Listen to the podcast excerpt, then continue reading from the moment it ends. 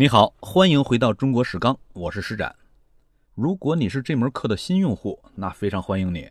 同时，我也有一个小建议要给你，你可以在这门课的右上角点击正序那个小按钮，从课程的开头来听这门课，相信你会有更完整、更成体系的收获。如果你是老用户的话，那你就很熟悉了。这门课程里，我一直在试图带你看到一个多元成分、动态变化的中国，它在中原之外和西域、草原、高原等等的不同空间之间，一直在发生着深刻的相互联系、相互影响。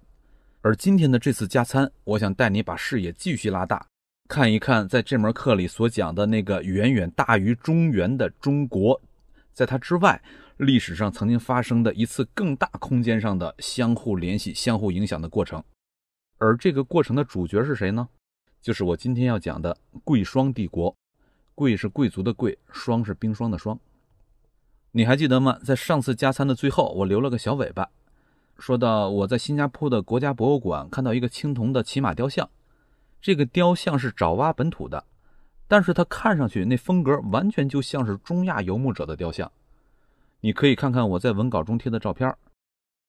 那么，为什么爪哇会有中亚风格的雕像呢？这就跟我们今天的主角贵霜帝国有关了。正是贵霜帝国促进了在东南亚和中亚之间的深远关联。很可能啊，贵霜帝国你都没听说过，但它在历史上非常重要。在公元一到三世纪之间，它是世界上的顶级帝国之一。当时的世界上一共四大帝国。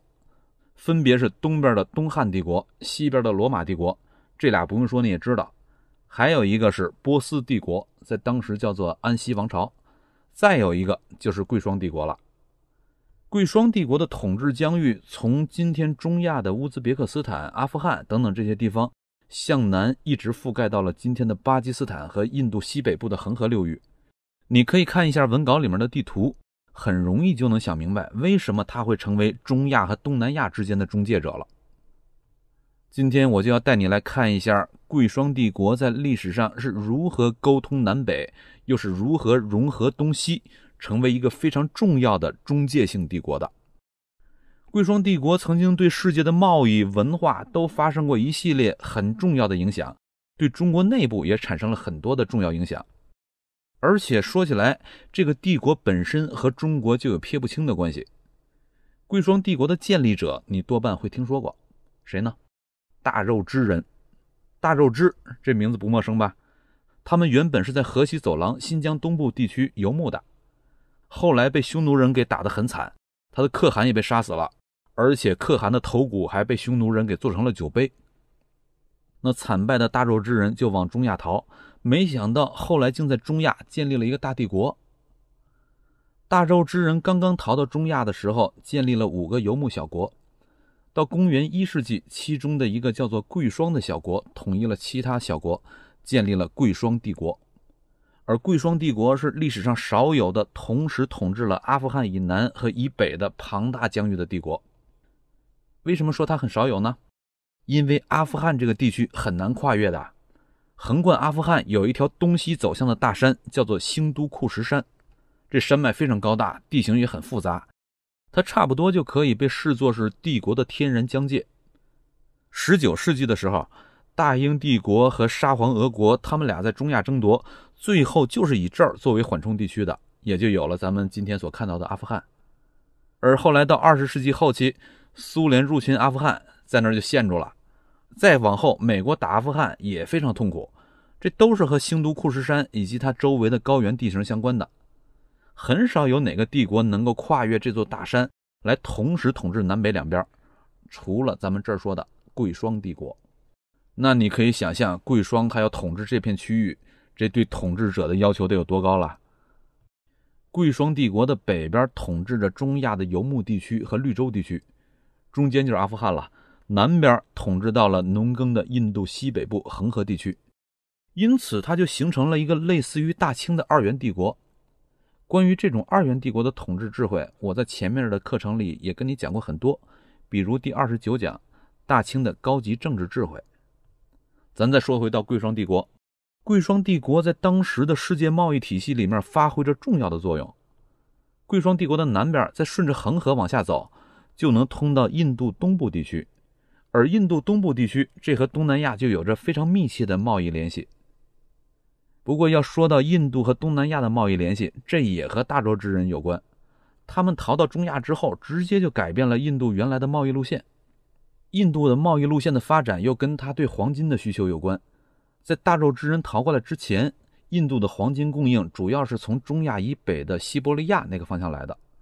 但是等到大洲之人跑过来之后，印度和西伯利亚之间的直接联系就被切断了，所以印度商人就只好转而到海路上去寻找黄金，乘船进入东南亚了。这就刺激了印度洋上的远洋贸易的发展。再后来，中亚的物产就可以进一步的以贵霜帝国作为中介，再通过印度人贩运到东南亚。我曾经看到过一些研究，比如在印尼那边出土的大概是公元三世纪的文物上，就曾经发现过贵霜风格的图案。而且据说，今天印尼的苏门答腊这个地方的土王，他在古代也曾经拥有过中亚出产的汗血宝马，这可是曾经让汉武帝馋得流口水的宝贝啊！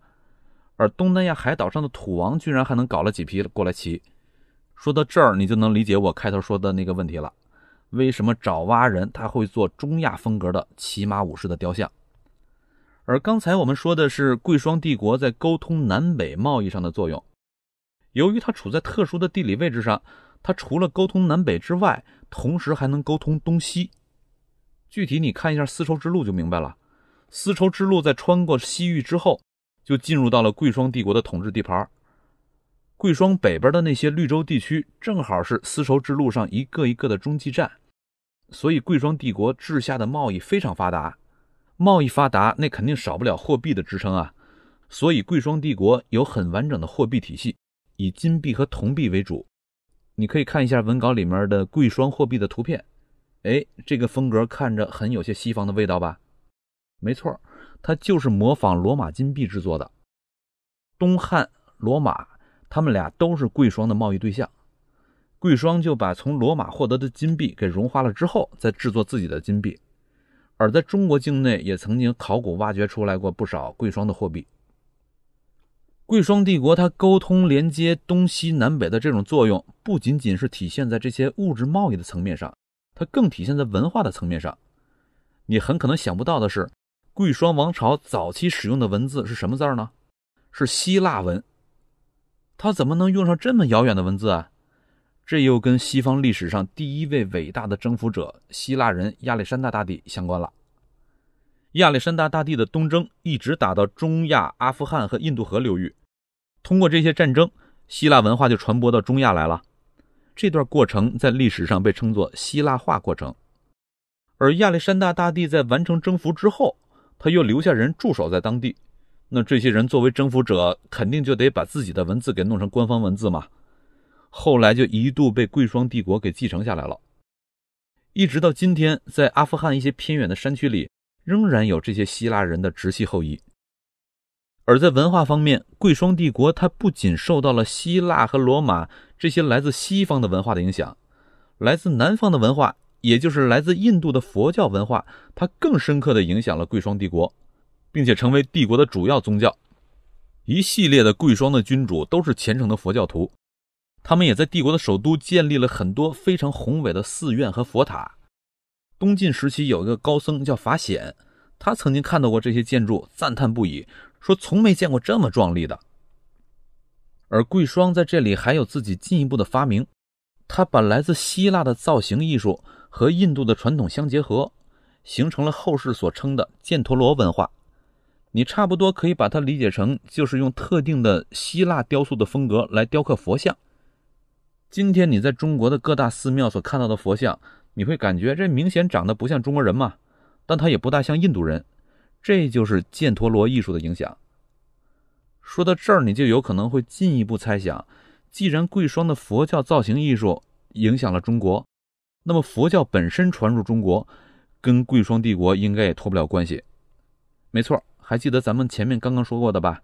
贵霜帝国就是大肉之人建立起来的。但是肉之人被匈奴打败之后，并没有全都逃往中亚，还有一小部分留在了河西走廊等地。这部分人被称为小肉之。他们在后来又接受了中原王朝的统治。小肉之人就是佛教从贵霜传入中国一个非常重要的人脉中介。因为大小肉支他本来就是一家人嘛，所以来自大肉支的佛教在河西的小肉支人那儿非常有亲近感。以这个为中介，佛教就比较顺利地进入了河西走廊。而刚好由于汉武帝的征服，河西走廊这边又有儒教，但是儒教在这儿又不占绝对的压倒性优势地位，于是外来的佛教它就有机会在这儿跟儒教形成一定的融合关系。